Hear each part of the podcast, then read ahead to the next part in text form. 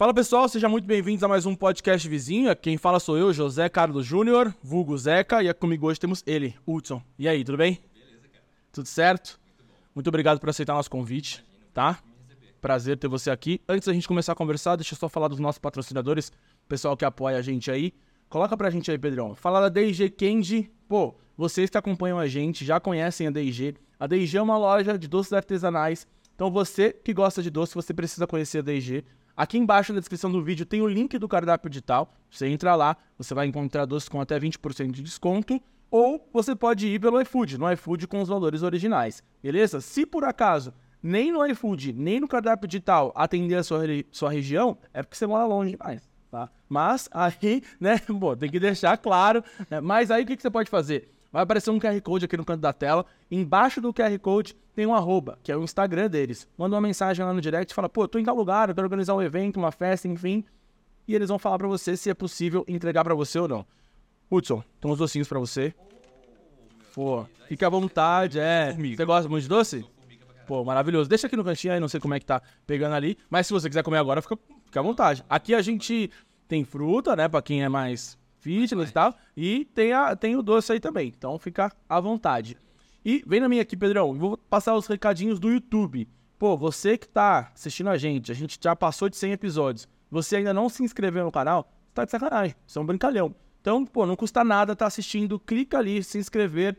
Aquele, aquele mantra do criador de conteúdo.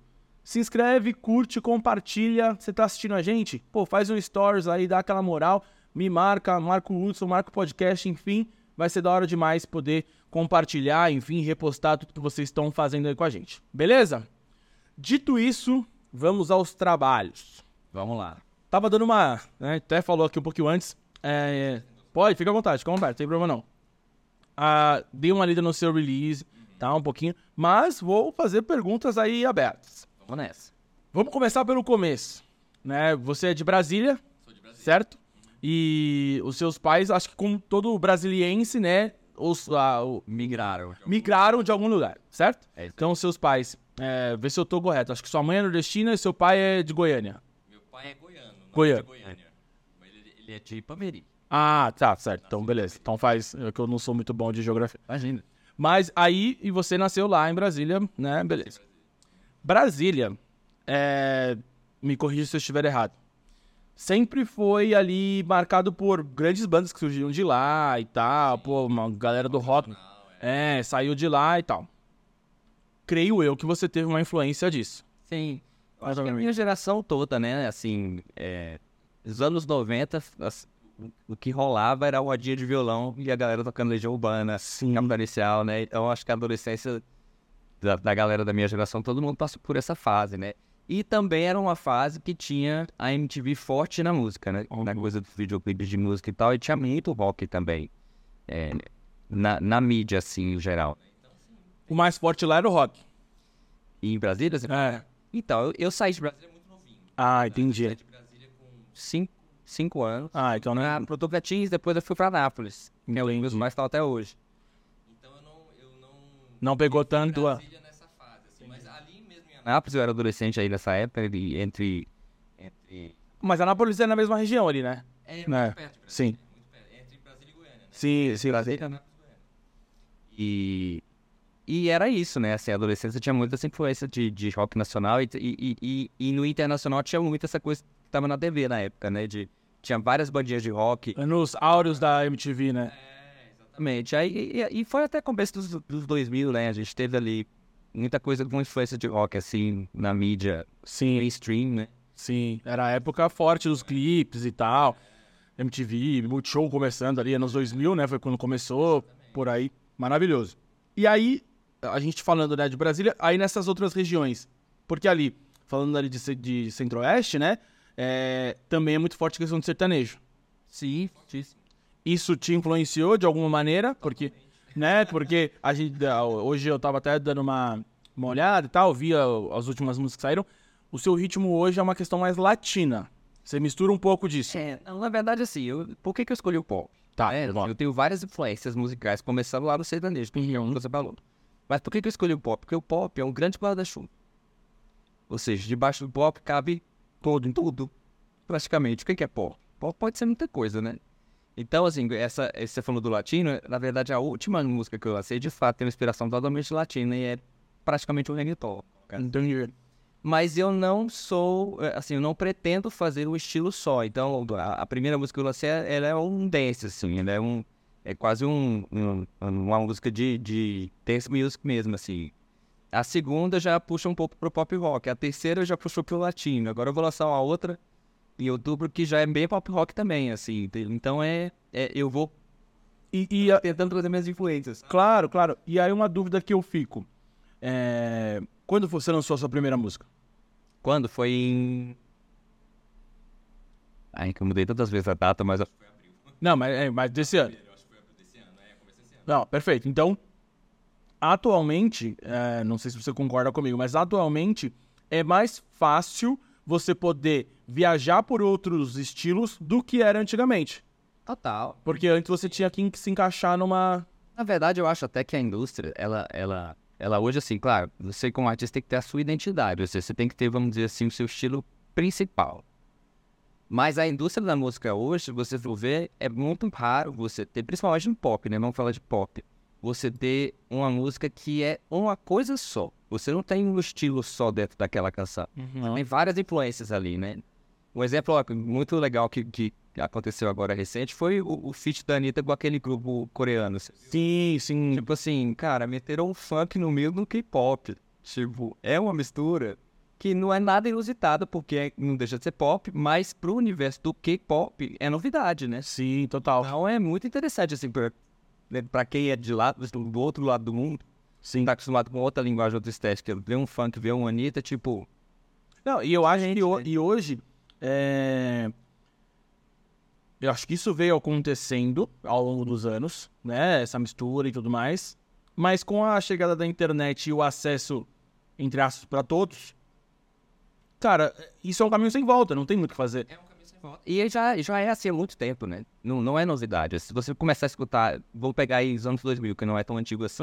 Se você começa a escutar os anos 2000, você vê que ali já começaram a fazer muita, muita mistura. Sim. Muita experimentação. né? Não só musicais, mas vocais e, e, e essa coisa da música urbana que chegou muito, né? O rap invadiu muito. Sim, sim. Nessa época já era muito frequente, né? E, e aí teve um momento que toda música pop tinha o rap no meio. Todas. Entendi. Todas, não absolutamente todas, né? E isso até hoje ainda é muito assim, né? Tem bastante... Mas, mas, o, que eu- Ah, o- mas o que eu digo assim, é... eu acho até mais por conta do espectador. Eu tô dizendo, porque, por exemplo, antes rolava um feat, beleza, por mais que alguém fosse lá e gravasse com os coreanos. Mas eu não sei como que seria o consumo disso, sacou? E hoje eu acho que facilita para as pessoas entenderem. Então, porque eu lembro, eu vou. eh, Sei lá. Antigamente, cada década era mais de um estilo. Eu tô falando pelo menos aqui em São Paulo, eu acho que era assim. Eh, não sei como era lá pra vocês. Mas sei lá, a gente tinha anos 90, a galera, todo mundo gostava de pagode. Era que até hoje em dia tem os grupos pagode de 90 aí. Anos 2000 era rock. Todo mundo eh, gostava de CPM 22, lá, lá, lá, beleza. Aí veio pros anos, sei lá, 2010, vai, vai mudando. Mas assim, durante uma época, todo mundo gostava de uma coisa. Alguma coisa. Predominava uma coisa. Hoje em dia não tem mais isso. Não tem como você dizer hoje assim, ó, o que que tá. Óbvio. Eu já falei isso algumas vezes com algumas pessoas que vieram aqui. Por alguma razão, eu acho que o, o ritmo que tem permanecido por mais tempo, sei lá, talvez seja o sertanejo. Pop é tudo, né? Então, assim, pop engloba mais coisa, então acho que. O pop no Brasil tá crescendo agora, né? É. né? O pop internacional é forte há muito tempo. Sim. No Brasil, o que, essa, o que a gente entende como pop comparando com artistas internacionais, como, por exemplo, é, é, o Bruno Mars ou uma Cristina Aguilera, Sim. é, no Brasil, agora que a gente tá tendo esses artistas que estão disputando aí, eu estou, inclusive, querendo... Exatamente. Não, e eu, e eu acho que faz muito sentido você tá falando, porque assim, eu acho que antes o público brasileiro é, nem aceitava tão bem isso. Ainda, ainda a gente tem desafios, viu? De tipo, você poder ir lá e, e cara, no estilo. assim, de você, principalmente sendo homem no pop no Brasil, que assim, eu acho que a figura da diva pop, ela já é mais Consolidado. popularizada, assim.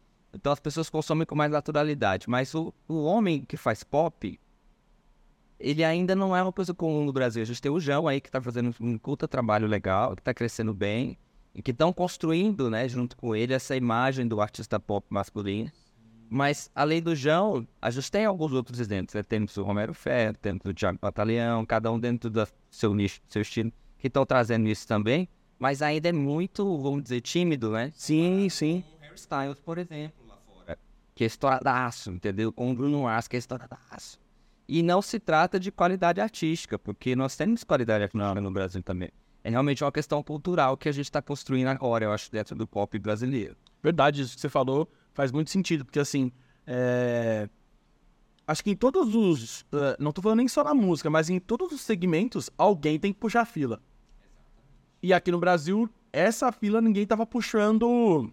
Não tínhamos um representante mais forte, né? Acho que o João tá começando a ocupar esse espaço. Sim. Mas ainda assim, comparado com artistas femininas, por exemplo, ele ainda tá no caminho, né? Assim, é a minha percepção, né, gente? Não, mas faz total sentido que tá rolando. Minha, assim, é, na vivência, assim, eu consumo música o tempo todo, fico vendo o que, que tá acontecendo no mercado, é, enfim, a estética da, da, dos artistas, o que, que a mídia tá falando, como que o público tá recebendo, né, esses artistas. E você vê, assim, realmente, o João começando a ocupar esse espaço que não existia no Brasil, não existia esse cara que fazia pop aqui. Há muito tempo. Né? Sim, sim. É, eu acho, olhando para trás aí, posso estar tá falando uma besteira gigante, mas não sei nem se, se vocês consideram que se encaixa nisso, mas sei lá, você via lá para trás um Sidney Magal. É, mas, mas, mas olha, olha, mas, olha o espaço. Ele ocupava um espaço que não era exatamente. É, era, era pop, mas assim, tinha algo de caricato, né? Na performance do Magal. Que vendia, assim, que tinha um nicho, um público específico. E naquela época, é, eu acho que era diferente, né? Porque o pop era o Vox. Então você tinha um, você tinha um Cazuza, por exemplo, que era um um astro, né? Então já era reverenciado, assim. Falando de personagens masculinos, assim. É... Aí, mas nessa época predominavam as bandas, né? Não era o indivíduo, né? Depois que esses indivíduos foram surgindo aí. Verdade, faz total sentido. E agora, você falou da questão visual, né? Da cultura do clipe e tal, enfim. Eu vejo que tem voltado mais isso. Por que voltado?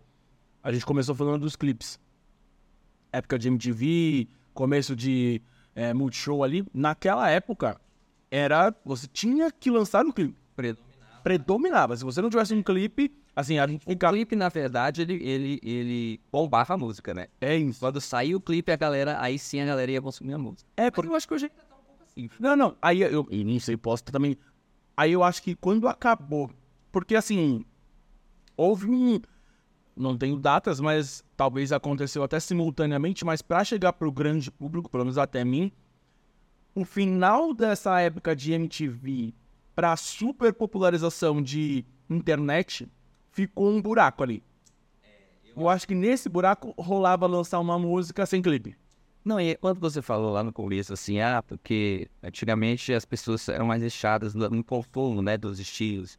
E hoje não mais, a internet tem total papel isso aí, né? Sim. O smartphone, o acesso é tipo, muito diferente, assim. Quando você foi falando aí do, né, da eu comecei a lembrar como é.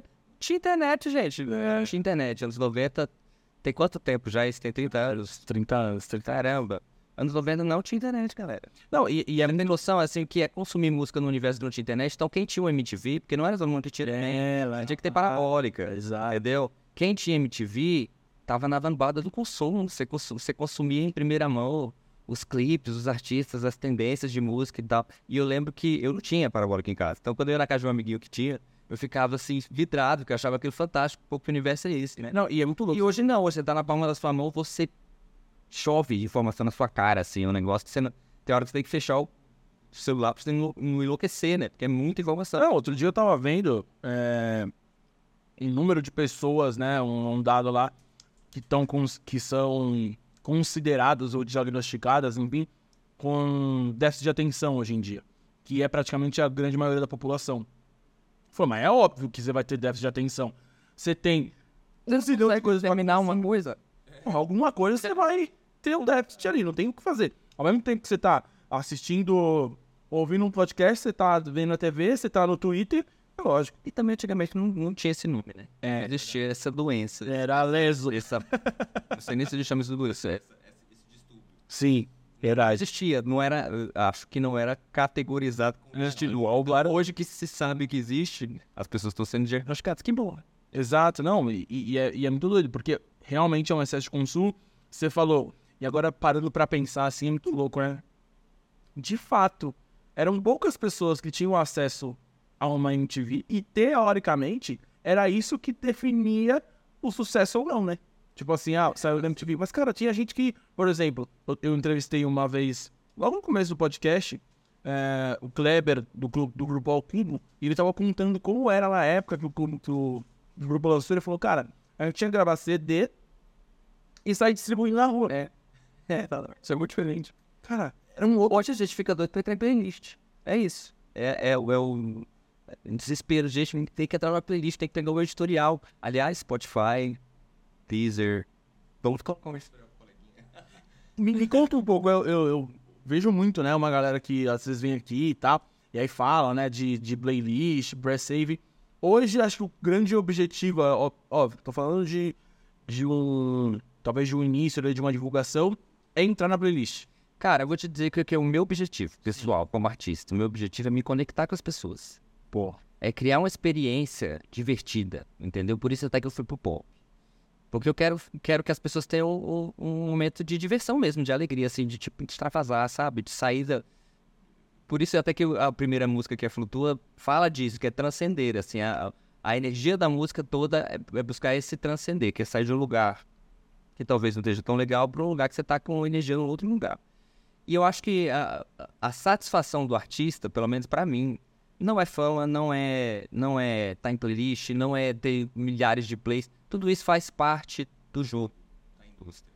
Mas a minha satisfação pessoal é ver que as pessoas se encontram na minha música, se, se, se divertem com ela, acham que é interessante, gostam da letra, dançam com a música, enfim, qualquer coisa que conecte. Então, a minha busca é por conexão, não é por playlist. Todo o restante é consequência, né? Todo o restante é consequência. Agora, claro, como é que as pessoas vão ouvir a música hoje em dia? O caminho mais natural nesse mundo conectado que a gente vive, que é o mundo de streaming, é playlist.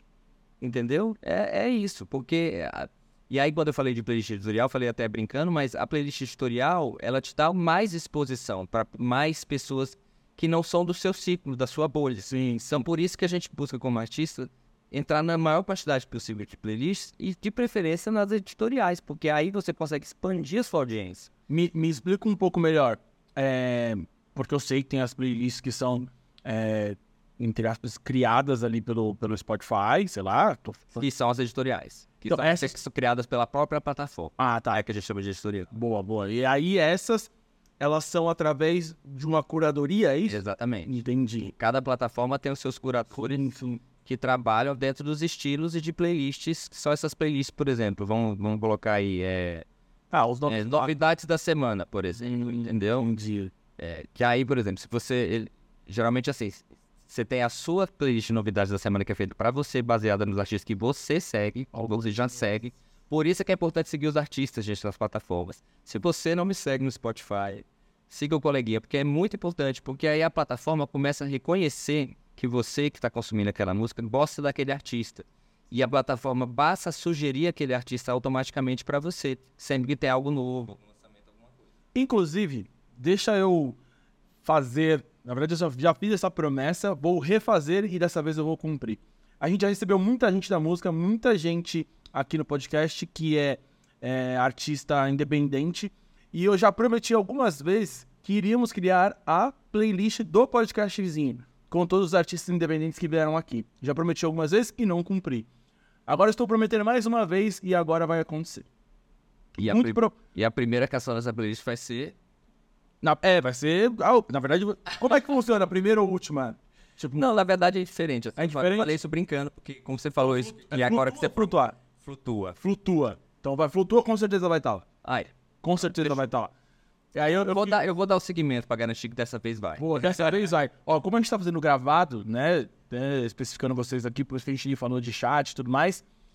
Muito provavelmente no momento em que esse programa for ao ar, já vai ter a playlist e eu vou deixar o link aqui embaixo. Pronto, me comprometi. Cara, porque é muito legal. Muitas pessoas que vêm aqui desde o começo, esse ah, provavelmente vai ser o programa 103, 102. Veio muita gente da música.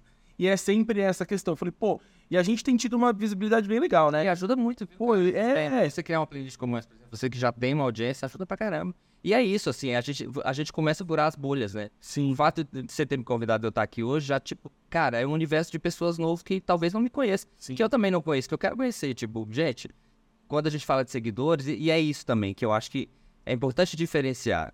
É- é, talvez por eu ser um pouco mais velho, Uhum. essa, eu não tenho esse encantamento, esse, esse Pelos números. deslumbre pelos números, entendeu? Eu não quero ter muitos seguidores para me achar importante no país, cara. Eu quero ter muitos seguidores, por quê? Porque isso me dá visibilidade para minha música. Ou seja, me abre espaços para eu trabalhar com a música, Sim, sim. entendeu?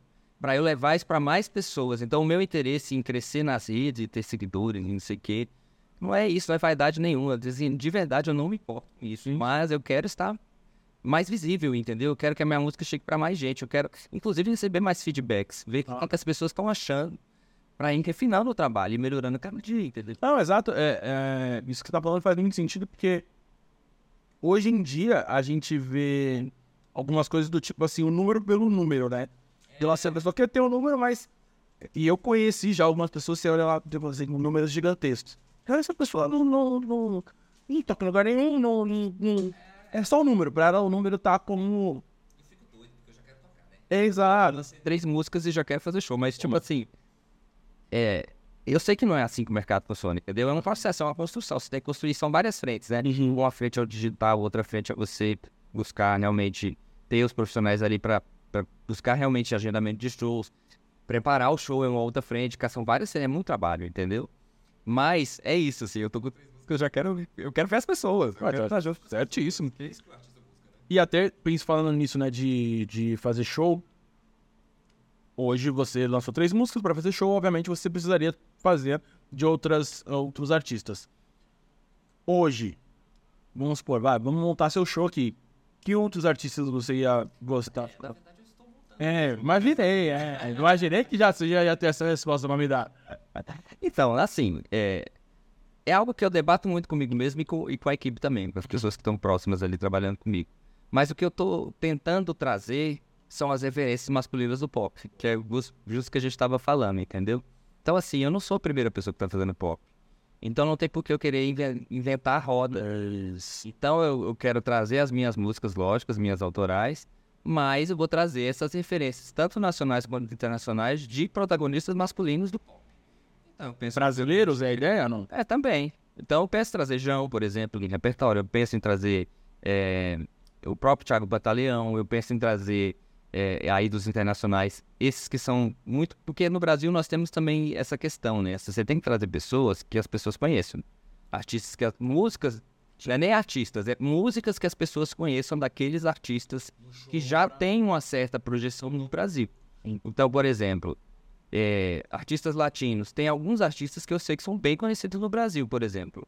Maluma, o J Balvin, que já teve um. um- que são mais artistas mais recentes aí. O Rick Martin, o Bruno Mars, o Harry Styles, o Justin Timberlake. Então, então tem alguns artistas que têm músicas que ficaram muito famosas no Brasil. Mas não são todas as músicas. Então eu tenho que pensar bem o que, que eu vou colocar no show, porque as pessoas precisam reconhecer. Sim. Já que eu vou tocar música de outros artistas, essas músicas têm que ser bem conhecidas. Ou, ou- ou então fica o show autoral quase que completo, né? Porque as pessoas não vão reconhecer a música, elas não sabem nem se a música é minha ou não é. Sim, e isso tem muito, né? Eu, eu confesso que eu sou esse cara. Quando eu tô no show e aí vem uma música nova que eu não conheço, eu falo, caralho, eu queria cantar, velho. Só que eu não conheço a música. E aí é igual quando você vai em gravação de DVD, né? Já fui em algumas. Às vezes a gravação de DVD Tá lançando música. tá lançando música ali. Mas aí eles, normalmente o pessoal fala, pô, é uma gravação e tal. Aí canta uma, duas, três vezes. Mas é, é muito louco.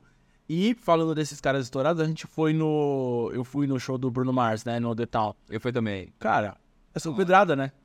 Porra, Não, assim, só hit. E, e vamos, vamos combinar. Que equalização foda que fizeram no show dele, né? Porra. O som tava assim. Meu, você não precisa nem assistir o show. Tipo, só tá o som, você fala, meu, que Exato. delícia, né? Não, e é muito louco, que assim, a a gente tava até falando, né? Perrengues aqui de montar as coisas e tal. E aí a gente começa a entender um pouquinho sobre som, sobre essas coisas. E a gente falou, quando eu tava lá, o pessoal que tava comigo também, todo mundo trabalha com eventos e tal. E a gente tava vendo, né, a, a, as torres que eles foram colocando de som.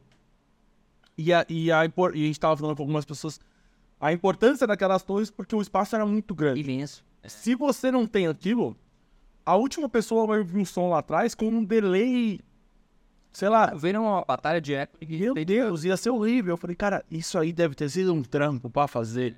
Porque, cara, não, parabéns, eu imagino, não sei quem é, se é dele. eu- Que, e, aliás, é é algo que a gente precisa reconhecer, né? E, inclusive, investir, assim, é o que eu acho que é um outro desafio do setor cultural, que não é só o artista, né? Sim. É toda a estrutura que tá por trás daquele evento, daquele show, daquela preparação. Eu sou um artista pequeno, independente, eu tenho equipe imensa já.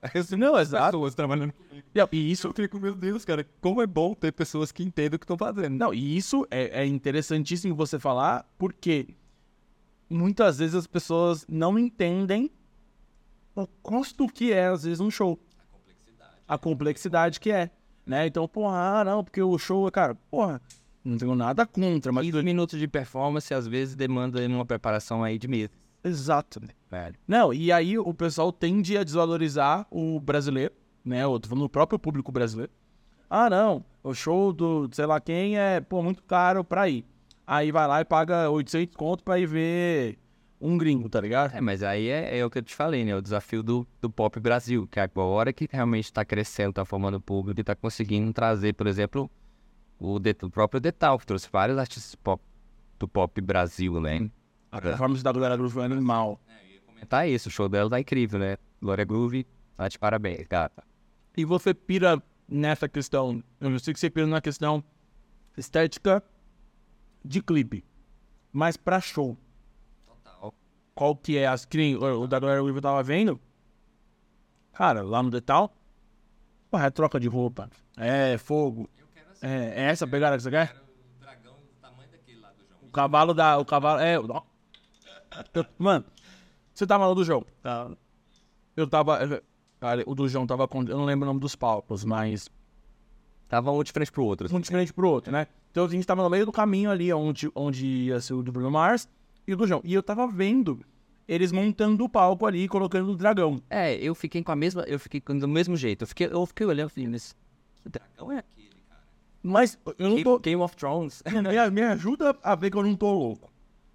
No começo, aquele dragão, ele tava numa tela. Ou ele sempre foi um dragão Ele é uma tela, na verdade. Ele- O dragão é a tela.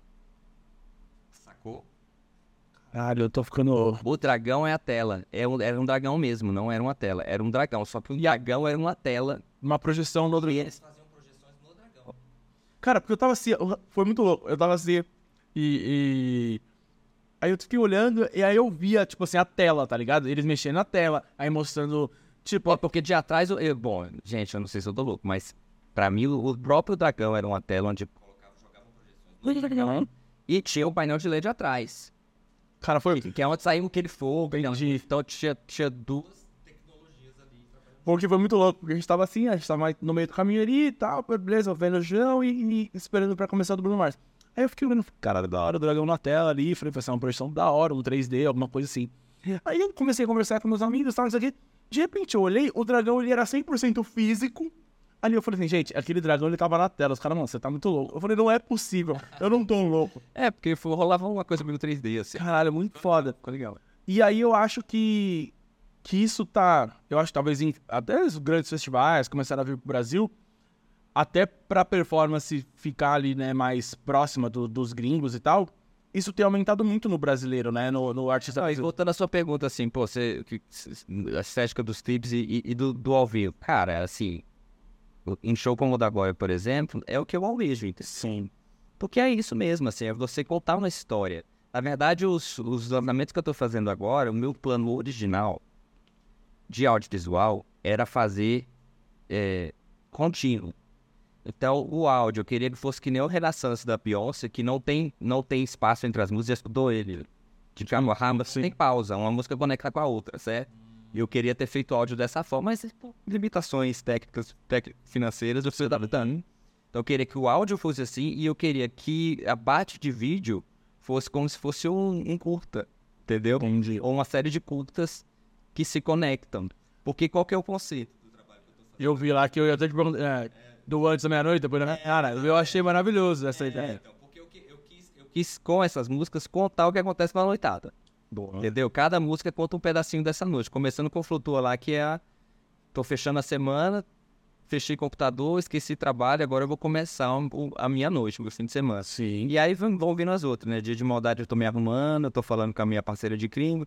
No, no, no bailado eu tô chegando no rolê, aí eu começo a pegar um drink, começo a flertar com a galera, ver quem é que, quem é que eu vou querer, ó, e a história do Silvio quem é que.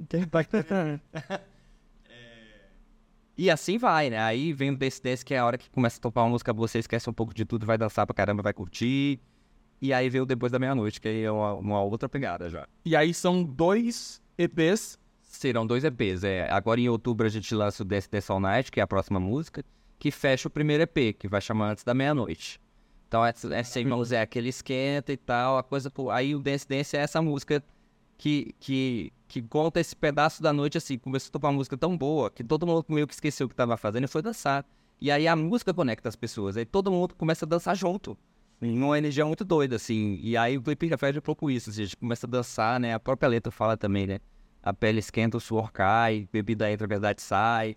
E aí desse Dance All Night e a música vai crescendo, né? A música é bem assim, é um pop rock bem agitado, assim, né? Então, pra trazer essa atmosfera do, do- da noite, do, do momento da dança, assim, do- tipo, da curtição. Tipo, esqueci da vida, vou dançar agora. Sim. E aí, assim, cada um vai levar pra, pra, pro seu estilo, né? Pra tipo de música que, que gosta, pra sua experiência pessoal. Não, e foi. e, Cara, na hora que eu olhei, eu falei, cara, genial a ideia.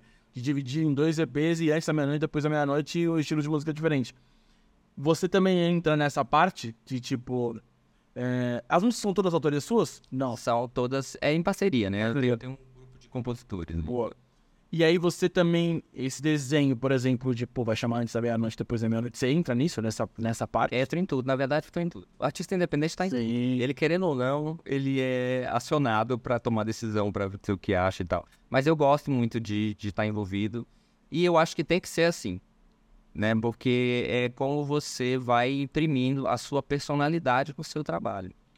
E também a própria equipe vai entendendo quem você é como artista, porque isso também é uma construção, não existe equipe pronta, né? Você vai construindo a equipe e a equipe vai construindo o artista junto com você. Então, o, o, o artista Hudson, ele vai sendo uma construção que parte de mim e volta para mim, mas ele é, ele é uma construção coletiva. Muita gente me ajuda a construir. Então, quando você pergunta assim, ah, antes da meia-noite, quem que decide, quem que vem com essas ideias? Cara, cada hora um vem com um pedaço. É muito louco isso. Então, por exemplo, é, nesse conceito aí, o antes da meia-noite, depois da meia-noite, eu acho que quem deu essa sugestão foi o Melo, que é o produtor do estúdio. A gente tava conversando, ele falou, por que você não fiz assim assado? Eu falei, pô, porque é genial, mano. Genial. Eu catei a ideia. Aí, quando a gente tava discutindo o audiovisual, acho que foi a Karina, a figurinista, que sugeriu, pô, por que você não coloca, assim, uns glifos, uns símbolos que representam a energia de cada música? Eu falei, pô, que genial isso, mano. Aí, não sei quem foi que me deu a sugestão das cores, pô, você tinha que ter uma cor principal pra cada vídeo, pra cada música e tal, que refletisse um pouco. E aí eu vou incorporando essas ideias. Então, assim, a gente não faz nada sozinho. Sim, Sempre tem gente que te ajuda a fazer as coisas, sempre tem alguém que deu uma tirada genial, assim. A capa do, do álbum mesmo, é do, do EP agora que vai sair o, o- Antes da Meia-Noite, assim, eu peguei um monte de foto, testei, fiz um monte de capa, porque eu mesmo faço as, as capas, né? Aquela história que isso é isso. faz lá, vou lá no, no campo, começo a fazer as capas lá. E aí eu tinha feito uma capa assim que eu gostei de verdade, mas eu falei, cara, eu já tinha tentado tantas coisas e tempo, às vezes eu não tenho tempo de fazer, de ficar, meu, dias testando. Eu falei, vai ser essa capa, tá ótimo. Quando eu fiz a capa que eu fechei, aí o Diego, que é o coreógrafo, falou assim, amigo, eu tive uma ideia. Acho que a sua capa tinha que ser só um cosmopolita, que é um drink, né? Aí eu falei, amigo, que genial, velho. Por que você me falou isso três dias atrás? Pô, eu tô me matando aqui, né? Aí eu falei pra você, eu falei, segura o álbum, não, não manda pra distribuidora. Que eu vou trocar a capa, porque eu já tinha mandado. Aí corro pra casa, eu vou fazer um design novo. Então é, é assim, é uma posição coletiva, assim. Então é, é legal dizer isso, né? Porque o que as pessoas veem é só o produto final. E parece que é só o Hudson que tá ali. Tem muito de mim lá, tá? Isso eu posso te garantir. porque a gente trabalha muito. Eu fico muitas horas dedicado a isso em horários inóspitos, vamos dizer assim. Sim. É, mas não é só eu, não sou só eu, né? Vem de muita gente. Não, exato. Não, eu sei com certeza que é isso, porque hoje em dia, às vezes as pessoas têm a mania de, porra, sei lá, ver um artista gigante, ah, não, porra, a vida do artista. Cara, primeiro, pra esse cara ser gigante, ele já foi pequeno. Total. E ele com certeza. Quanto mais você gasta, mais trabalho você tem também. Exato. e aí, por exemplo, quando saiu aquela série da Anitta lá mostrando que, cara, mesmo ela depois de gigante, colocando a mão em tudo ali. Tudo, até hoje. Até hoje. Eu tava comentando isso ontem com um amigo. E eu vi, por exemplo, esse, esse lance que a Ivete vai fazer de comemoração dos 30 anos dela, né? Que ela vai fazer no É, é- ela tá comemorando 30 anos de carreira. E ela criou toda uma programação pro ano de 2024 inteiro para comemorar esses 30 anos. E aí eu tava vendo um vídeo que ela colocou no YouTube onde ela explica o que, que vai acontecer. Então são várias ações, vai ter 30 shows no país, vai ter isso, vai ter aquilo, vai ter transmissão pela Rede Globo, vai ter não sei o quê. E aí tem parceria com o TikTok, tem parceria com isso, com aquilo. E aí vai mostrando cenas de tudo isso que ela vai falando. E aí você vê que ela está em tudo. Um artista do tamanho dela, ela está em tudo. Inclusive, quem fez o quem narrou o vídeo foi ela. Ela colocou a voz dela explicando o que, que vai ser. Então ela tirou o tempo para preparar o texto, para ir pro estúdio, para gravar a voz dela num vídeo de acho que de 15 minutos. Ou seja, é um vídeo longo. Sim, sim.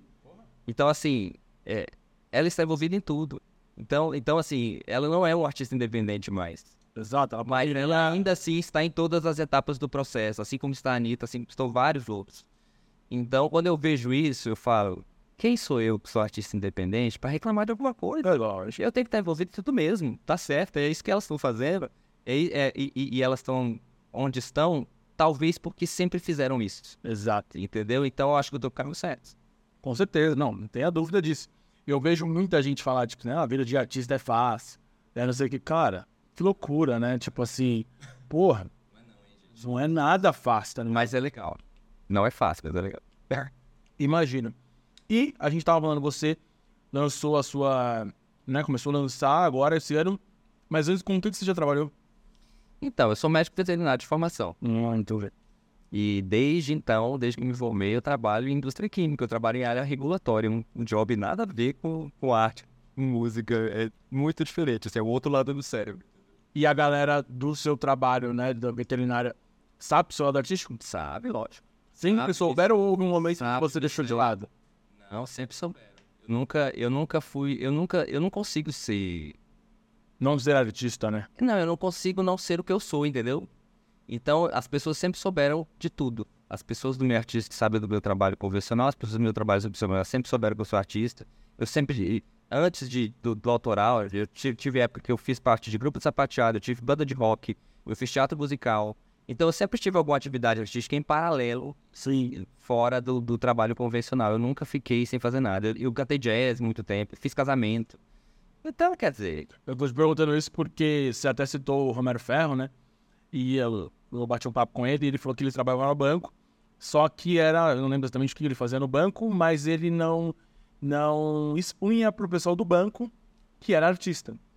Entendeu? eu compreendo isso. Deixava de lado porque o pessoal não, não iria entender, sei lá. Eu compreendo isso, porque, porque e- e- eu acho assim que, inclusive, as empresas mudaram também nos últimos anos. As empresas tão, têm uma outra cabeça. assim.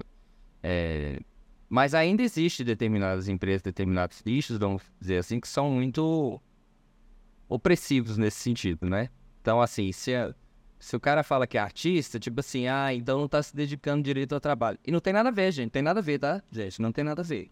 O artista independente, aliás, eu acho que quase que em sua totalidade, o artista independente tem um trabalho convencional, porque o, o trabalho de arte, até que passe a trazer uma remuneração satisfatória, não é suficiente para o cara pagar os boletos. Então ele vai ter um trabalho convencional. E isso não, tem, não quer dizer que ter um, trabalho artístico vai atrapalhar a performance profissional de maneira alguma. Acho que isso é de cada um.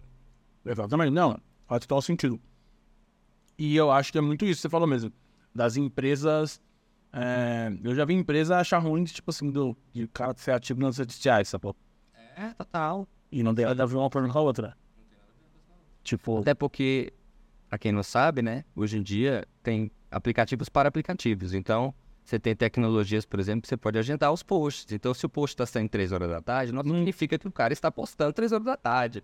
Ele pode ter programado no, no domingo de manhã para postar na quarta-feira, 3 horas. não, ele, exatamente, ele pode ser programado tudo no domingo. Exato. Então, então é isso que eu digo, assim. é, se a pessoa sabe fazer autogestão, e eu diria, arriscaria dizer que o artista independente que é bem sucedido, ele tem que saber. Ele tem que Uma saber. das principais É habilidades. uma das principais habilidades. Ele consegue gerir a vida dele e equilibrar na agenda dele todas as atividades que ele precisa fazer, sejam elas artísticas ou de um outro trabalho complementar ou, ou principal que seja, ele consegue, entendeu? O cara consegue, porque a pessoa quer, ela tem vontade de fazer. É, eu acho que a vontade, né, o querer fazer é, é o mais importante, né? Porque assim, o pessoal fala muito sobre isso, tipo, ah, fazer tal coisa é difícil, cara. Vai ser muito mais não do que sim, é muito mais difícil do que fácil. E sempre vai ser, e você precisa muito querer fazer as. as... É, é eu, eu, digo assim, o artista, o artista que é artista de verdade, ele é artista. Não é que ele quer ser. Ele é, é parte de quem ele é, da constituição dele como indivíduo. Então, ainda que ele não esteja praticando nada, gravando nada, fazendo nada, ele não consegue deixar de ser artista. Ele vai estar compondo, ele vai começar a pintar a parede, alguma coisa ele vai fazer, porque é da natureza dele. Outro dia eu fiz essa pergunta para alguém aqui, não lembro quem era. Falei, em que momento você você descobriu que você era artista? Eu falei, cara, na verdade, artista você sempre foi, né? Enfim. Você se entende. Em um momento você entende. E quando é foi isso para você, assim? Que momento isso aconteceu? Cara, eu acho assim, quando eu, quando eu fui estudar música pela primeira vez, que eu entrei na escola, e, e aí eu comecei a, tipo, ficar obcecado por estudar um instrumento. Eu ficava, assim, meu, meu contrato na escola, na época, era para fazer uma horinha de aula, acho que duas vezes por semana, para estudar algo eletrônico, que era um instrumento que eu estava obcecado para estudar na época. Só que eu gostava tanto que eu ia para a escola depois do. Eu ia para a escola de música depois da escola convencional, que era. Eu estudava de manhã e ia para a escola à tarde. Eu chegava lá na escolinha de música, sei lá, duas horas da tarde, ficava lá até assim do dia. Eu não ia embora. Eu fiquei amigo da galera da escola, da dona da escola. Já fazendo network. É, porque eu não ia embora. Eu ficava lá tocando logo a tarde inteira. A hum. tarde inteira, entendeu? Até da hora, no expediente, pra eu poder voltar a encontrar meus pais e voltar pra casa com eles, entendeu? Maravilhoso. E, cara, órgão eletrônico é muito específico muito específico. Mas estava no auge na época. Entendi. Era uma coisa que estava, não sei porquê, não me lembro agora. Um cara, órgão eletrônico, talvez eu não conheça ninguém que toque. É, então, na, órgão eletrônico é uma coisa muito de igreja, assim, né? Ah. Hoje eu vi, ah, tem muita igreja e tal, mas na época eu não sei, tinha uma febre disso. Todas as lojas de instrumento musical vendiam órgão eletrônico, e era caríssimo. Entendi. E todas as escolas de música tinham essa disciplina, entendeu? Então, então eu não lembro por que que isso estava no auge. E hoje em dia você ainda toca órgão eletrônico? Assim, se tiver um órgão por aí, é, se tiver um órgão eletrônico perdido, né? Eu não tenho órgão em casa, eu tenho piano elétrico, né? Assim. E você, não sei se você já faz isso ou pretende, nas suas apresentações, incluir é, um instrumento de você tocando? Já pensou? Não, é assim, eu não sou um instrumentista, apesar de eu, de eu ter me aposentado no órgão eletrônico, eu não me considero hoje um instrumentista. Depois que você se vai se profissionalizando e conhece os músicos, Parabéns, músicos, vocês são foda. vocês tocam pra caramba. Então, assim, eu vejo vocês tocando e falo, pô, quem sou eu no jogo não pra eu falar, né? É, não vou dizer que eu sou instrumentista. Mas, ao mesmo tempo, assim, eu, eu toco, assim, eu, eu faço um piano acompanhamento, vamos dizer assim, pra, pra, pra cantar. E eu toco um pouco de violão também. Já fiz muito tempo, né? Já, inclusive, eu trabalhei em laboratório de análises clínicas tocando violão. Só tirava sangue. Ah, é, é. Ah, chegava às 6 horas da manhã no laboratório e ficava tocando lá duas, três horas. Um repertório variado lá. Mas posição sua ou é o. Ah, porque eu precisava fazer grana na época, surgiu essa oportunidade. Caralho, como é? Agora me conta bom, como é que surgiu essa oportunidade de ficar tocando no laboratório? Não, é porque esse laboratório, que. Não sei se pode falar o nome, pode? Pode. Que é o SEIB, que é lá de Brasília, que é, um, é uma, uma, rede grande de laboratórios, eles têm esse programa. Que é um uhum. programa de, de, de música pra meio pra acalmar as pessoas, porque aí muita gente fica nervosa na sangue e tal. E, e, e, o horário de pico de laboratório geralmente é cedinho, assim, por conta do jejum, não. Então eles já têm, já tinham, quando eu, eu entrei, eles já tinham esse programa já há tempos, onde eles contratam músicos e é carteira assinada, tá? Eles contratam músicos com carteira assinada ele trabalhar nesse período, nessa janela. Então eu rodava diversas unidades do SEIP durante a semana, cada dia eu ia tocar um lugar. Cara, e, e há uns dias atrás eu ia achar um absurdo isso. Mas eu fui doar sangue há pouco tempo atrás. Cara, fazia um mês e pouco. E um cara maior que eu, assim, desmaiou na minha frente de nervoso, tá ligado? E aí eu falei, caraca. E, e assim, e na real, ele desmaiou antes dele tirar sangue. É, mas é, é assim, a pessoa fica ansiosa, né? a pessoa desmaia, então a pessoa passa mal mesmo. Eu ficava lá tocando violão e tal. A galera às vezes distrai, né? A pessoa ali tá lá espera. Aí, em, vez da pessoa ficar assim, ó, falar, ai meu Deus, meu Deus, é minha vez, a pessoa começa a escutar a música, distrai. Caraca. Tipo, dá uma acalmada. E ainda existe esse programa? Eu acredito que sim. Acho que existe, sim. Ah, isso aí tinha que ser mais divulgado. Pra existir em outros lugares também. É bem legal, é. Eu achei super legal. É a primeira vez que eu, vi isso. Não, é, também não, não conhecia isso. Ainda mais, pô, de carteira assinada. Então não é uma coisa que, tipo assim, Ah, é aleatório. É, um negócio arrumadinho certinho, tinha horário certinho, era um trabalho mesmo. que da hora. E até falando isso, já rolou de você tocar em outros lugares assim, é, como eu posso chamar, inusitado? Ou vai começar a acontecer agora? Cara, deixa eu ver, inusitado. Tipo assim, sei se eu, eu toquei em lugares inusitados. Toquei em lugares muito underground, assim, na minha vida. Eu já toquei em uns buracos, assim, uns pubzão bem tosco, sabe? uns carros fofos, né? É, uns copos sujos assim, uns botecos perto de esquina. Entendeu? É. Até festa de família também. Às vezes você toca numa festa de família e fala, meu Deus, gente. Deus, eu, eu já cantei churrascaria, festa de fim de ano. Sim, Deus que é de lei, né? É, normal, assim. Acho que eu, eu não acho Acho nada... mais eu, inusitado não acho é o nada- eu não acho nada bizarro, entendeu? Eu não acho que seja bizarro você tocar em lugar nenhum. Acho que depende da vibe que tá rolando. Então, uma amiga minha, esses dias que o namorado dela é de uma banda e tal, e ela falou que quando o namorado dela chegava, né, a banda chegava em algum lugar pra se apresentar e tava vazio, no começo eles ficavam, putz, bad vibes e tal. E aí, um dia conversando, eles falaram, cara, se você chegar num lugar e tiver vazio, transforma isso num grande ensaio, né? Tipo, pô, falei, cara, e olha como é muita mentalidade. Mas é ruim, eu entendo. Não, eu entendo. Pô, querer você quer público, né? Exato, não. Pessoas. Mas eu disse história do calor humano, pô. Você quer tocar pra alguém, né? Você não quer ficar, tipo, Não, mas eu digo assim, só você e o espaço, né? Mas é muito desencanado. Você quer os encanados, pô. Mas é muito uma questão de mentalidade, né? Porque, tipo assim, é o que eu falei. É, eu imagino, pra artista é a mesma coisa. Vai ser muito mais é, dias de coisas dando errado do que dando certo. Né? Então, se você todo dia der. mais ou menos, há controvérsias. Ah, É, eu acho que sim. sabe que são mais dias dando Eu certo. acho que assim, é uma questão de profissionalização também, sabe? É, eu digo no começo, né? Tô dizendo, tô dizendo hoje em dia. É, não, mas eu digo mesmo, mesmo isso, assim, tudo. é- O começo sempre é mais difícil. Porque você não tem público. Sim. Você tá formando o seu público, né? E, e hoje a gente começa a formar público no digital, que é o que a gente tava falando agora há pouco. É, na maioria dos casos, né? Não é, não é regra para todo mundo, em todos os casos. Mas hoje, assim, as- muitos artistas independentes começam pelo digital, porque é onde você consegue alcançar mais pessoas para justamente não acontecer isso. Que senão você vai fazer um show e não tem ninguém.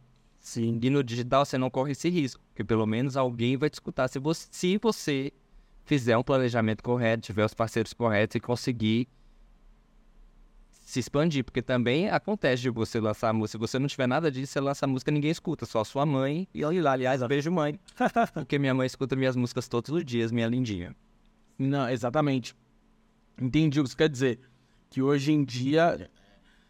Isso é, isso é até interessante. Tipo assim, hoje em dia, com as ferramentas que se tem pra pessoa chegar e dar 100% errado, ela errou em algum lugar. Né? É, não, eu, Teoricamente. eu não, eu não gosto de, de- de dizer assim... de- Polêmico, polêmico. deterministicamente, tipo, você ou em algum lugar, por isso que tem ninguém no seu show. Não acho que seja assim. Porque muita coisa pode estar fora do seu controle também, né? Tá. Então, às vezes, você faz tudo certinho, planeja tudo certinho, etc. Mas quando eu digo assim que tem uma questão de profissionalização que é importante aí, que é entender o mercado da música.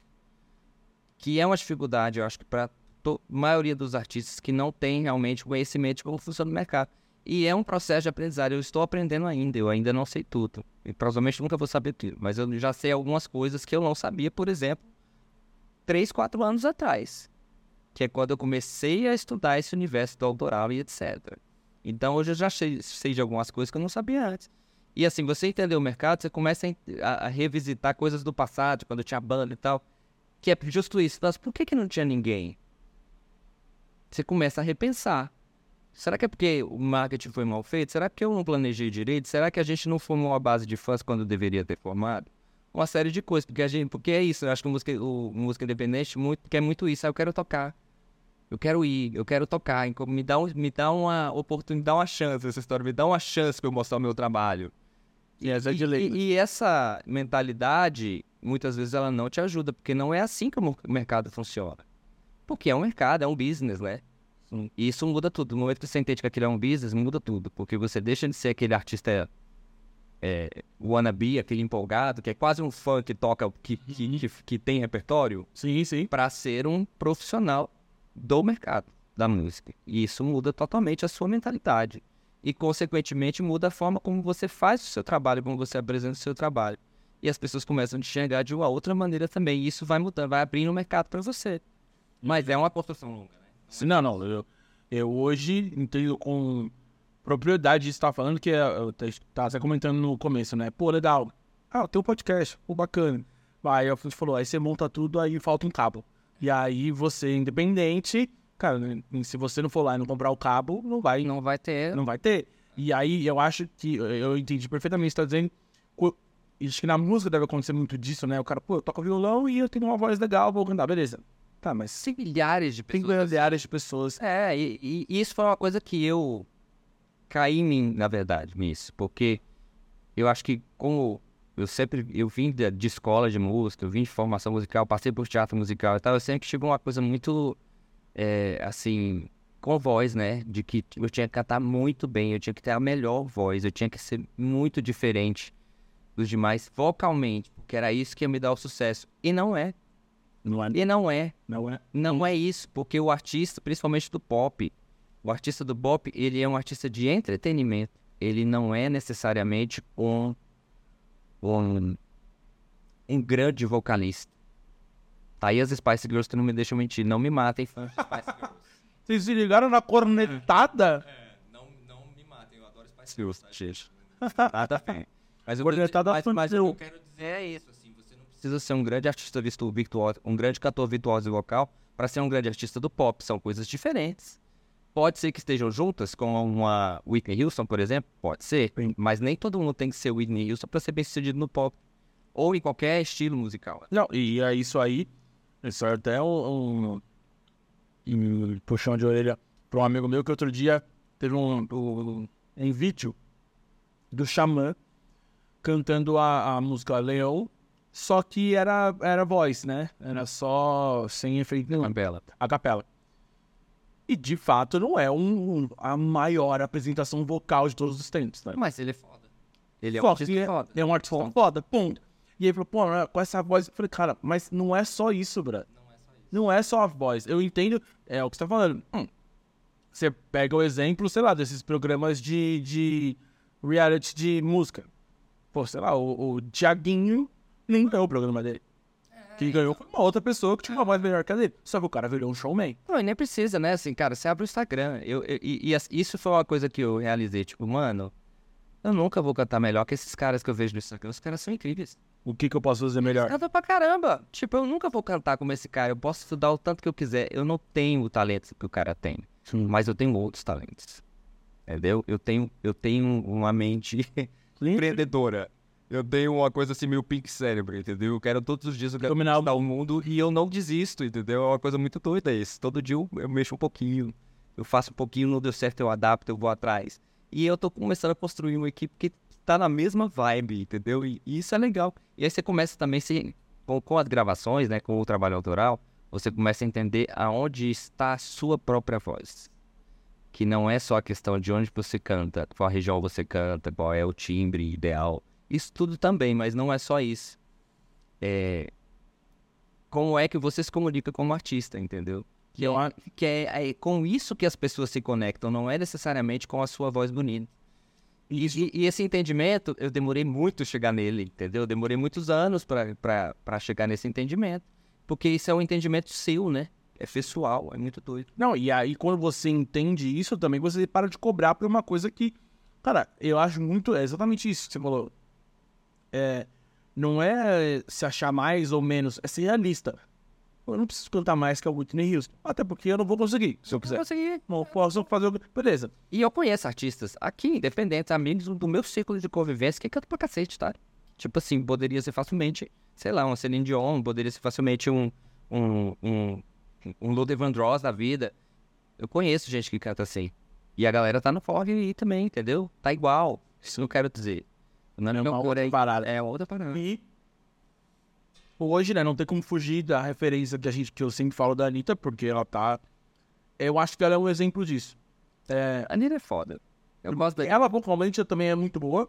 é, eu acho ela. Eu acho a Anitta, cara, a Mas é Anitta, muito mais o, o outro, né? O Marley. Cara, mas a Anitta é o seguinte, é- é- e, e hoje eu tô entendendo muito isso, porque na prática a gente vai sentindo na pele o que é fazer um trabalho é, artístico. Eu tenho no mínimo dois chapéus, que é o Hudson Artista, chapéu 1, e o Hudson Gestor, chapéu 2. Que aí o meu trabalho convencional, por isso que eu gosto dessa coisa de você ser quem você é, ser autêntico e, e- e não esconder nada de ninguém. O meu trabalho convencional me moldou, a, me moldou a ser um gestor. Eu sou um gestor no meu trabalho. E isso me ajuda muito na minha vida artística. Olha que coisa legal, que eu nunca pensei. Por quê? Porque o sucesso de um artista, em boa parte, se deve a uma boa gestão e não à sua capac- habilidade artística. Sim. Entendeu? E, e- e quem faz isso maestralmente, você hum, disse tudo. A Anitta, Anitta, que é um, um nome muito conhecido, uma pessoa contemporânea, não tem como não dizer que ela é muito sagaz, cara. Ela sabe o que tá fazendo e ela acerta demais, ela acerta muito. E ela não acerta à toa, ela pensa, ela sabe o que tá fazendo, ela tem um network correto, ela, ela, ela pensa nas estratégias e nos- provavelmente não é só ela, deve ter Claro. muita gente aí também, mas é ela quem puxa. E eu, eu tava falando justamente isso com outras pessoas, entendeu? A equipe vem junto, mas é ela que você, você percebe na maneira como os trabalhos acontecem que é ela que puxa. Entendeu? É ela que traz a equipe, é ela que faz a galera pensar, é ela que provoca, é ela que ousa. É dela isso, entendeu? Exato. E isso faz diferença. Não, isso mostra, o resultado mostra, cara, em tudo, né? É, é bizarro. Eu vejo muita gente, porque assim, o que mais tem é crítico de tudo, né? É especialista em tudo. É, vai fazer, né? É, exato. Tipo, Ai, mas é porque, irmão, não fala nada, brother. Não fala nada porque, mano, ela é pica. Não tem que falar. Ela, ela, em tudo que ela fez, sagaz demais. Tipo, é. Porra, na água que ela bebe. Que você olha ali, pô, aquela água ali já tem. É no celular que ela usa. É no. Porra, é tudo, assim. E às vezes as pessoas falam, não, mas isso, mano, não é só. Ah, mas ela é cantora. Foda-se. Ela, ela, além de ser uma excelente cantora. Muita coisa, ela é muita coisa. Não, e nas coisas que ela se envolve. Que nem muito provavelmente não, não foi divulgado 100%, mas muito provavelmente ela vai, vai cantar na, na- no Super Bowl, né? Do ano que vem. Ela postou. Então a controvérsia é isso, né? Porque toda hora falam que é um. Acabei de ver que vai ser o Usher, né? Não, não, então, ela não postou, ela não comprovou nada, mas assim, você chegou a ver o post que ela fez com a cartinha da NFL? Não, não vi. ela postou uma um, um, um stories tipo que recebeu uma cartinha da NFL com um timbre da NFL e aí na carta tá escrito assim ah sei lá "A- Anitta muito obrigado por receber nossa carta segue em anexo o, o nosso arquivo confidencial aí junto com a carta tem um envelopinho lacrado aí ela bota ah, tipo, arquivo confidencial Cara, beleza, eu sei que a NFL tem outros eventos, mas o principal evento da NFL é o Super Bowl, que é a maior audiência do mundo. Tá ligado? Tipo, Pô, é importantíssimo. É tipo um. é um- É uma coroação, assim, né? Você O Super Bowl acho que é o ápice da parada, tá ligado? Porque mesmo, ah, pô, beleza, cantou, acho que ela fez a Olimpíada, né? Foi na Olimpíada, foi? Anitta? É. Não, ela fez o, aquele da Pepsi, né? É, não, mas Foi. na Olimpíada não foi ela que cantou? O hino? Olimpíada. Que foi o que a Gisele entrou, enfim, mas, cara, Super Bowl, eu não lembro. Eu, eu acho que foi, eu não sei, posso estar falando besteira. Mas é muito disso, é de você estar envolvido com as pessoas que tem que estar envolvido e tal. E é muito louco ver você. E assim você vai, você vai cria- criando credibilidade, né, com as pessoas. E assim, é isso, é, é isso que é, que é interessante, porque é um trabalho de, de você ser consistente e as pessoas acreditarem que você sabe o que você está fazendo como artista, Sim. como gestor, como empresário, como que quer que seja, entendeu? E eu acho que é esse caminho que esses grandes artistas todos aí, que a gente mencionou alguns aqui, que eles vão, vão construindo, que é essa imagem de que ele é um artista consistente, não só artisticamente, mas do ponto de vista de gestão. A pessoa sabe o que está fazendo. Aí que nós voltando ao ponto que nós estamos falando, ela entende do mercado. Sim. Ela compreende como é que são, como é, que- quem são os players desse mercado e ela cria caminhos para acessar esses players em determinados momentos. E a Anitta tá fazendo isso e, e- e- no patamar internacional, né? Ela, ela conseguiu criar esse caminho. Maravilhoso. Ela é a. A gente falou, você falou no começo, né, de networking. Eu sempre falo, né? Não é minha essa frase, sei lá de quem que é, é o famoso autor desconhecido. É, que network vale mais que dinheiro, né? Pô, total. Ela tem network e é dinheiro. e aí ela tá. Mas é muitas vezes muito mais o networking, porque ela, às vezes ela acessa umas paradas você fala, mano, esse cara não, não ia fazer a parada por grana. Tipo, alguém chega, mano, sei lá, sei lá. Um Ó, E aí eu tanto- fico puto quando a galera fala assim, ah, é porque, né, começa a sugerir aquele papo misógino, ah, é porque dá pra todo mundo, Não. e não sei o que, eu cara, Então vai lá você, dá pra todo mundo, vê se ah, vai exatamente, vai postar no relatório. exatamente. Pô, ela fez negócio do VMA, o pessoal falou assim, ah, ela pagou, ela pagou pra fazer, Ah, pô, paga então, pra ver se você corta lá. Se fosse assim, fosse assim, todo mundo cantava. Mas tem um monte de gente que é. Às vezes eu. ah, é... Até uma pergunta que daqui a pouco eu vou fazer pra você. né, As perguntas aleatórias, não vou fazer essa, né, mas. é, a gente pergunta para as pessoas: se você pudesse escolher ter muita fama ou muito dinheiro, o que, que você escolheria? Vai, responder? pode responder. Então, beleza. Dinheiro é vário também. Mas o dinheiro não te dá acesso a algumas coisas que. o- Aí não é ficar só de fama, Não, não. que a fama dá. Então, por exemplo, Mas por que, que eu respondi? Posso explicar? claro, Por que, que eu não respondi? justifique sua resposta. Por que, que eu não, não respondi fama? Porque quando, quando as pessoas falam fama, eu acho que vem uma, co- essa coisa muito da vaidade, do Sim. Eu quero ser famoso. Tipo assim, eu quero me sentir valorizado pelas pessoas. Trocando fama por reconhecimento. É, ah, é, tudo bem, é diferente. Entendeu? Reconhecimento ou dinheiro? Diferente. Será? Pra mim é bem diferente. Reconhecimento é outra história. Porque você ser reconhecido como um grande artista, Sim, sim. talvez seja mais interessante do que ter muito dinheiro. Sim. Embora ter muita fama, porque a fama, assim, pô, tem esse folclore aí, vamos dizer, que é uma coisa muito boa, mas tem muita inconveniência pra ser famoso, né? Em termos de segurança, em termos de hate, em termos de, de tipo, você não ter liberdade de ir na esquina comprar um- uma batata, velho. Exato. Tipo, entendeu? Então, assim, tem uma série de coisas negativas que vêm com a fama. Por isso que entre dinheiro e fama, eu prefiro dinheiro, que não necessariamente com dinheiro você escolhe o que você vai fazer, Sim. né?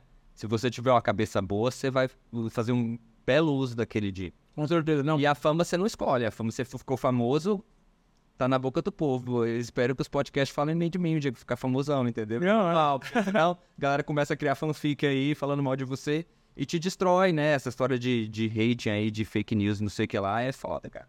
Eu, eu falei já, já falei isso algumas vezes. O dia que eu tiver hater, que já apareceu uns aí. Sério? Não, é, é assim. É... Não, mas o dia que eu tiver hater, pra mim é, é assim. É você saber que você tá no caminho certo. Entre aspas. Primeiro, porque assim, você tá incomodando alguém. Algum invejoso, porque assim. É maravilhoso. Você cresceu, né? de alguma forma cresceu. Assim, o seu sucesso, o seu brilho ali, ele ofuscou, ele ofuscou entre aspas, assim, alguém, o cara, o cara se irritou a ponto de ir lá e falar, Hudson, você é, um... É, assim, é uma maneira... lógico, dependendo do que você fez, né? É uma maneira de ver, mas assim, não sei, cara. Acho que a gente tem que, tem que falar sobre isso. assim. Não é legal. O hate não é legal. Não, não é, não é legal e não deve ser feito. Não deve ser feito. Tipo, parem com isso. Mas as pessoas vão parar. É, é, é, mas eles são doidos. É isso que eu falo. Tipo assim, Tudo bem você não gostar de alguém, mas não seja cruel. Não é legal. Cara, é assim, foi, foi maravilhoso. assim, é- cara, sei lá. Não vou lembrar o número, mas tava muito no começo do podcast, lá, terceiro programa. Aí postei um bagulho, aí um cara comentou. Mano, era assim, tipo assim, e aí galera, assistam o podcast, tá vendo? Não tinha. O cara foi lá e comentou, patético. eu falei, ah, isso foi maravilhoso, cara. Tipo, eu falei, cara, o bagulho nem começou. Assim, eu já, eu já tenho algumas coisas assim na minha história também de, de hate, assim. A gente fez em 2010, lá em Brasília, a gente fez um- uma, uma versão de We Are The World, Sim, do Michael Jackson. maravilhoso. Porque naquele ano o Brasil estava completando 50 anos. Então a gente resolveu, eu e o Walter, que é, que é um amigo meu, pianista, que, super músico também, a gente trabalhava junto na época. E eu comentei assim meio de zoeira, né? Porque naquele ano saiu uma versão em espanhol também, oficial, né? Saiu uma, nova, uma versão nova, que foi em comemoração aos 35 anos, eu acho, que o Lionel Rich fez com vários artistas americanos. Aí saiu uma versão com artistas latinos. E aí, numa, num bate-papo, eu falei assim, Walter, bora fazer uma versão em português? Aí o Walter olhou pra minha cara assim e falou, vamos. Eu falei, você tá falando sério? Ele, tô, bora. E a gente fez. Tá lá no YouTube até hoje, tem mais de 4 milhões de views. O negócio super viralizou, assim. E, e, e acho eu que ficou bom, entendeu? Ficou bonito. Mas, cara, se você for olhar os comentários, assim, a grande maioria, pessoas falando bem, agradecendo pela versão. Porque, assim, virou uma coisa meio é, é, motivacional mesmo. Muitas instituições de caridade usam até hoje, escolas, instituições é, religiosas de diversas é, é, é, matrizes, vamos dizer assim, utilizam essa canção pra educação infantil mesmo, pra canto coral e tal, porque a música tem uma mensagem. Sim, sim. Entendeu? Mas mesmo assim a galera fala, nossa, que lixo. É, brasileiro só faz estragou a música do Michael Jackson, não sei quem, que horrível. Mas a maioria é positiva, entendeu? Então, assim, você não, não pode focar nos negativos. Não, não. Sempre vai ter, né? É que eu levo pro lado cômico da parada, tá ligado? Tipo assim, às vezes eu vejo o cara patético. Aí eu falo, mano, só de raiva eu vou olhar o que, que esse cara faz, tá ligado? Aí eu, nada, o cara faz nada. Tipo assim, é um. Normalmente é Tipo, desculpa, irmão, você é patético, mas eu nem, nem respondo. Eu dou risada e tal. Cara, eu tenho uma teoria seguinte: a pessoa que tá fazendo algo, ela não tem tempo pra ficar criticando os outros. Não tem tempo, velho. Gente, eu não tenho tempo. Eu acordo de manhã, eu faço mil coisas. Coisas do trabalho, coisas da, da minha vida pessoal, coisas pra cuidar da saúde, academia, não sei o que, supermercado, podcast. É isso. É, entendeu? Aí Você chega em casa, vai fazer design, pega trânsito, uma hora pra voltar pra casa. Você chega em casa cansado mesmo, você quer dormir. Vai ter tempo livre Vai pra ficar. ficar agora, ah, deixa eu ver aqui o que que foi que fulano fez aqui. Nossa, que merda de vídeo que você fez aí, cara. Quem vai fazer isso, mano? Exato. Cara tem que estar muito ocupado. Então, minha cabeça tá muito ocupada com, as, com os meus próprios afazeres, entendeu? Tem um vídeo que eu adoro, que é do, do Douglas Ninja, não sei se já deve ter visto alguma coisa dele. Em- ele tem um monte de podcast, tá? Hoje ele faz várias coisas motivacionais. Aí tem um vídeo dele que é o. Eu, ele falando assim, ah, aí o cara vai lá, ele também joga basquete, rola de esporte. Ele falou, aí o cara tá lá reclamando que o Neymar, "Ô, esse Neymar é um lixo, esse Neymar é o quê? Aí ele fala, você que é foda, né? É, você que é foda. Boa pra caramba. Porra, você tá na tua casa, sentado no sofá. Porra, só falando, esse cara não gosta. Esse cara. Pô, o cara tá lá, irmão. Tipo assim, Tá fazendo o corre dele. fazendo corredeira e quer dinheiro, bem sucedido na profissão do cara. Ah, beleza, faz uma merda. Pô, então você que é foda. É. Caralho, porra, vai, vai, chatice dele, é chatíssimo. Maravilhoso. Vamos para o nosso quadro de perguntas aleatórias. Yes. Deixa eu abrir algumas aqui, que eu, eu- agora eu anoto, né? As perguntas aleatórias, as que, enfim. Tá preparados? Vamos. Não tô preparado. Não, tá... não mas eu vou pegar, né? Vamos lá. Você... A gente tem. Aleatório é aleatório, não? É, é, exato. Vamos, vamos ver, ó. Essa é padrãozinha, mas é legal. Se você fosse um animal, que animal seria e por quê? Ó, vocês perguntam. Aleatória. É por isso que eu deixo claro que ela é aleatória. Não tem nada a ver com o que assim, eu até agora. vou, vou responder, assim, não tem muita lógica, tá? Eu, eu acho o tigre um animal muito bonito. Eu acho ele muito bonito e, e o tigre tem uma coisa interessante, porque assim, ele, eu acho que, se não me engano, ele é o maior felino. Não, eu provavelmente. Tem as variações de tigre, né? Que... Tem as variações do tigre, mas eu acho que o, o maior é um dos, um dos Dos tigres. tigres lá, é. E ele, e ele vive só, né? Ele não vive em, em grupo, assim. Então, eu acho, eu acho interessante isso, porque pra mim tem uma coisa meio espiritual nisso, assim, sabe? Esse tipo Que de, da hora. da jornada. Não sabia dessa informação que. Na verdade, não, não sei lá. Talvez não, não existe a palavra de coletivo de tigre, né? É, não Tipo tem, lobo, tipo, não é, não, é, não é que nem leão, por exemplo, que, né, tem, vive ali os grupos dos leões. Leão, os leão, a preguiça da porra, velho? Não tenho nada contra leão, mas assim. Torra, velho. Mas, mas eu deveria ter, porque assim. Um bicho preguiçoso do caralho, velho. Cada um tem sua função, né? É, mas não tem uma vez, não tem uma vez. Você vai lá, vamos lá ver o leão. Que o leão tá lá.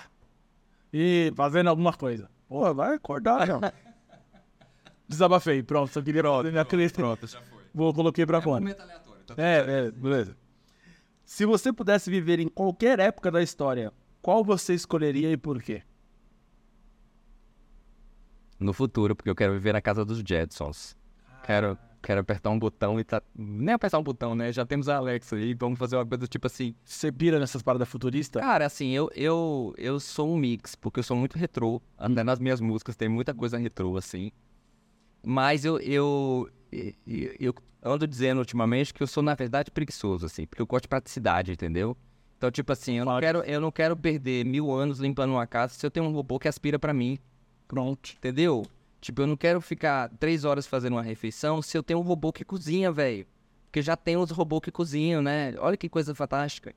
Então eu, eu adoro máquinas. Sim. Coisas que fazem as coisas automáticas. Você aperta o botão ou dá um comando, ele faz tudo pra você. Enquanto você tá tomando banho, você tá cantando, tô compondo, sei lá, entendeu? É, Maravilhoso. nesse sentido, assim, então. E, e outra, quando eu penso na parte de saúde, de tecnologia de saúde, que a gente hoje, por exemplo, a gente tem anestésicos, a gente tem remédios que controlam a dor, a gente tem tecnologias aí super avançadas para fazer cirurgias minimamente invasivas. Sim. Você imagina isso no século passado, como era. Entendeu? Então, quando você pergunta se você quer viver, eu quero viver onde eu sofra menos e tudo seja muito pra... Maravilhoso. Não, eu sou isso, eu falo exatamente isso. É, Até em outras questões, cara, contratem pessoas preguiçosas, que o preguiçoso vai sempre procurar o jeito mais simples, mais rápido pra fazer. E eu sou, ah, pra que, que você vai comprar? Ó, tem algumas coisas que eu acho meio. Outro dia eu tava no, no Uber, aí o cara fazendo aí, ah, não, porque não sei lá como foi o assunto, porque no Uber a gente vai às vezes conversando e dá pra qualquer assunto, parece um podcast. É... aí o cara virou pra mim e falou assim: Não, porque meu primo tá rico. Eu falei: É mesmo? Ele falou: Tá rico porque ele comprou uma Alexa. Eu falei: Não, mas a Alexa não é tão caro assim, né? Aí ele falou: Não, mas você descobre que o cara tá rico quando ele compra uma Alexa. Porque assim, na hora que o cidadão começa a preferir perguntar pro robô qual é a temperatura lá fora, ao invés de abrir a janela, é porque ele tá muito rico. Ele falou: Porque, para, você acaba fazendo pra Alexa perguntas muito simples, teoricamente. Alexa, que horas são? Porra, irmão, olha. Não, eu, nem- eu nem tenho Alexa. Não, eu também não tenho, mas. eu- Você sabe por quê? Porque assim, eu sei que com você, pode- você- consegue fazer automação da sua casa inteira. É, aí você vai ter que fazer a casa inteira. querer tudo, entendeu? Eu É querer acenda a luz na sala, fecha a janela, abre a cortina, entendeu? Eu vou ficar louco, então eu não fui- faço. Eu fui num. num- Eu tô- querer a casa do Jetson. eu, Isso. eu fui lá num. Era num colégio, na verdade. Foi fazer um, um job lá. E eu tava com o diretor da escola. Ele falou: Ah, vamos ali comigo tal, que eu vou, vou desligar as coisas do auditório. Beleza, né? Pô, auditório, eu imaginei, deve ter luz pra caralho pra desligar e tal, isso aqui. Entramos lá e ele falou assim: é, sei lá, Hello Google, desligar. Aí o auditor falou, mano, você me chamou aqui pra isso? É pra me humilhar, né? Você chamou só pra eu ver você me humilhando. Eu achei que você ia querer que eu fosse no interruptor. Eu falei, pô, você me chamou pra isso só pra eu passar essa humilhação. Mas você fica com a vontade, né? Assim, a a vontade. Que legal. Eu queria muito terminar aqui e falar assim, estúdio, desligar. É, então. Tá ligado? Não, desligar não. Tipo assim, estúdio, postar, com tal legenda, tananã, tananã, desligar. Você usa chat GPT? Adorei o ChatGPT. Eu sou muito Bati altos papos com ele já. Eu sou muito fã do chat GPT. Ele tá ficando meio maluco, ele tá fazendo umas coisas... E é, é que eu usei a versão, a versão gratuita, né? Então É, mas- eu quis pesquisar umas coisas mais recentes e não tinha, eu fiquei super. É, até 2020. É, ele, quando ele fala que não sabe, eu falo, ah, você sabe. Se ele fale comigo, fala a verdade. Vamos lá. É, deixa eu ver, deixa eu ver, deixa eu ver. Alguma aqui? Hum. Se você pudesse ter algum superpoder, qual escolheria e como usaria esse poder? Deixa eu pensar. Superpoder? Cara, eu queria ter vários, na verdade, mas eu vou, vou, vou com. Pra não ser antiético, eu não vou falar telepatia. Porque, né? Ah, eu, eu que se foda, eu O tô. pensamento das pessoas é foda. porque- E também a gente pode enlouquecer com isso, que a gente acaba ouvindo que não, não, deve, não, não- não precisa. Mas eu queria poder escolher de quem eu quero ver, entendeu? Não Então, todo mundo. não, mas aí às vezes também tem coisa que é melhor não ser dita, né? É melhor você não saber. Não. É. Tem aquele filme que o cara, o que, a- do que as mulheres gostam, que ele começa a ouvir todo. É, então. Ele fica maluco. É, então, e às vezes a gente mesmo tem um pensamento sobre as pessoas assim, que foi um pensamento que passou, e não é que você acredita naquilo, vai ser o meu ouvir, tipo, entendeu? Mas eu acho que eu, eu queria teletransporte, que é a história da praticidade. Mas mesmo de detesto ficar horas no trânsito, horas no aeroporto, eu odeio, velho. Eu gosto de chegar, entendeu? Não. E eu trabalhei muito tempo com turismo, trabalho às vezes ainda. E aí eu viajo monte de lugar, tá? mas sempre trabalho. E todo mundo fala assim, ai, que nossa, queria ter tua vida. Mano, Eu odeio, não tem noção. eu odeio estar no aeroporto. Eu, assim, meu Deus, eu quero chegar. Ah, vamos pra China, vamos pra China. Mas assim, porra, eu não quero ficar no aeroporto. Não, aqui em São Paulo mesmo, tipo, você vai fazer um voo internacional, você tem que ir pra Guarulhos, velho. Eu moro na Vila Andrade, gente, eu moro na Zona Sul. Exato, exato. Pra eu chegar em Guarulhos num dia sem trânsito, é uma hora. exato. Num dia com trânsito, pode ser até quatro horas. Exato. Pra eu chegar no aeroporto. Aí no aeroporto você ainda fica aquele rolê ainda. Aí chegar no aeroporto três horas antes. É, tem que chegar três horas antes pra fazer check-in, pra despachar a mala, pra não sei o que lá, pra passar na imigração. É um, é um saco. E cheguem com três horas de antecedência, viu? Cheguem. É, Eu, eu... já, ixi, eu já tive muitos corres. Ah lá, não vou nem... E o povo adora a- abrir minha mala, né? Ah, é? Você... O povo acha que eu sou contrabandista, bandido, não sei, gente, o que é. No mundo inteiro, tá? Qualquer lugar que eu vou, Mas então você tá marcado. escolhe assim, ó. Então você tá Ah, marcado. mas até máquina. Uma vez eu tava, acho que na Argentina. Aí tinha uma maquininha assim, que ficava vermelha aleatória Igual no México. quando alguém passava. Pois foi quando eu passei. Eu, Para tudo, abre as malas, tem que mostrar tudo. Oh, Então, mas Eu nunca tenho nada de não tem nada interessante, entendeu? Tipo, mano, não precisa se entregar aqui agora. pescando ele. Mas talvez eu tava vendo. Como é o nome? Esqueci o nome do programa, mas é do, do bagulho de aeroporto que o Casimiro reage. Obrigado, tô É, e aí eu tava assistindo um dia lá, assistindo pelo Casimiro, né? A, rádio- é, a- o react dele.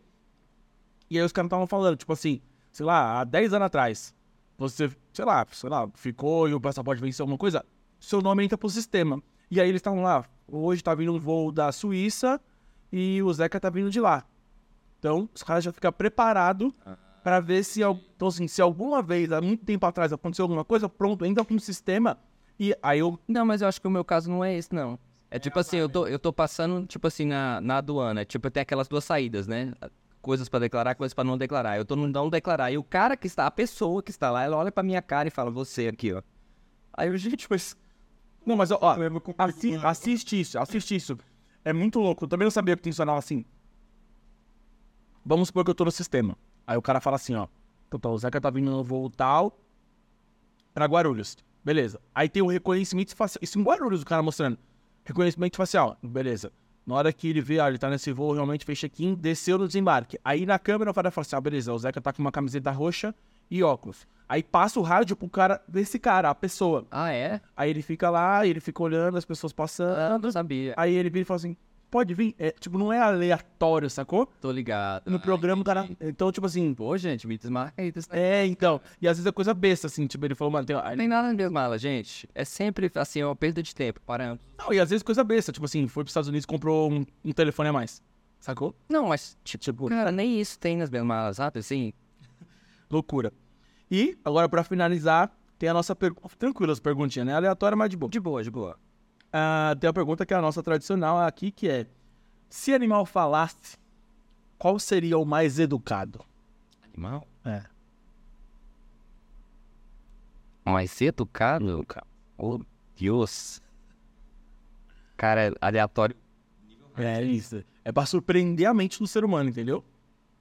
É adoro quando as pessoas vêm pergu- quando alguém pergunta assim, ó, a gente vai falar sobre o que no podcast? Eu falo assim, cara, você nem imagina.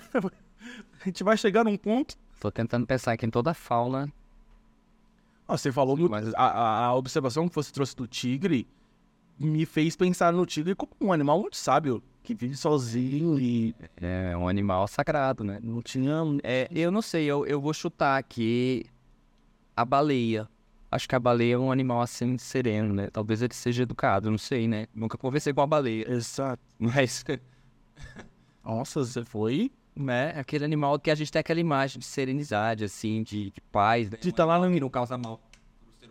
Tá incomodando ninguém, né? Incomoda ninguém, cho- incomoda ela também porque ela é gigante e, né? Não tem o que fazer com aquele bicho daquele tamanho, então. Cara, eu uma vez eu tava. Eu fui fazer um mergulho e tal. E a gente tava ouvindo um barulho que era muito parecido com o barulho de uma baleia. Os caras acham que vai aparecer. Ele chama mergulho, mar aberto. Eu falei, se aparecer uma baleia aqui, Morro de medo. eu vou me cagar Morro de medo. De ver aquele Você é bicho. doido? É, você tá naquela canoinha ali.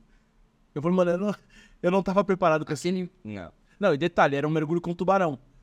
Eu tava de boa com o tubarão. Na hora que a gente ouviu o barulho da baleia, eu falei assim: se aparecer uma baleia aqui, eu não vou saber lidar. gente, eu não consigo esse negócio de boa com tubarão. Eu não consigo isso. Então, Vamos pra Fernando de Noronha mergulhar com tubarão, eu vou não. é, mas assim, é uma coisa que você se arrepende. Você se arrepende na hora. Posso ficar na, na ilha mesmo. Não, Eu fui na empolgação. Os caras, vamos? Eu falei, vamos. Aí na hora que eu tava lá, eu comecei a ver os tubarão. Eu falei, você é doido? Acho que eu errei. Errei. Desculpa, eu sou veterinário, mas eu tenho medo. Errei, errei. Bom, passou tranquilo pelas perguntas aleatórias. Excelente. Queria te agradecer. Vou pedir pra você dar todos os seus recados. Onde o pessoal encontra a tua música.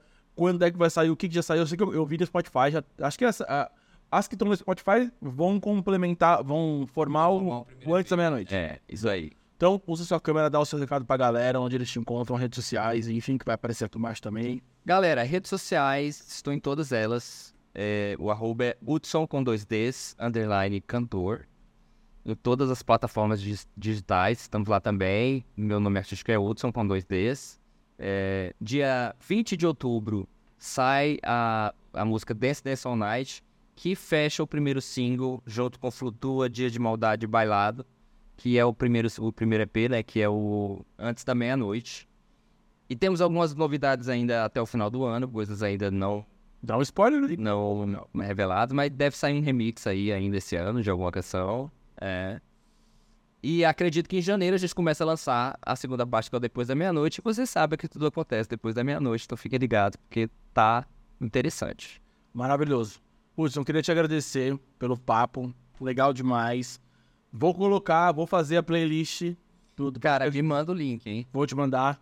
E vou divulgar. Isso aí faz muito tempo que eu tô fazendo e agora finalmente vai acontecer. Obrigado pelo papo. Desculpa qualquer coisa, as perguntas Não, aleatórias aí. Agradeço pelo espaço, foi uma delícia.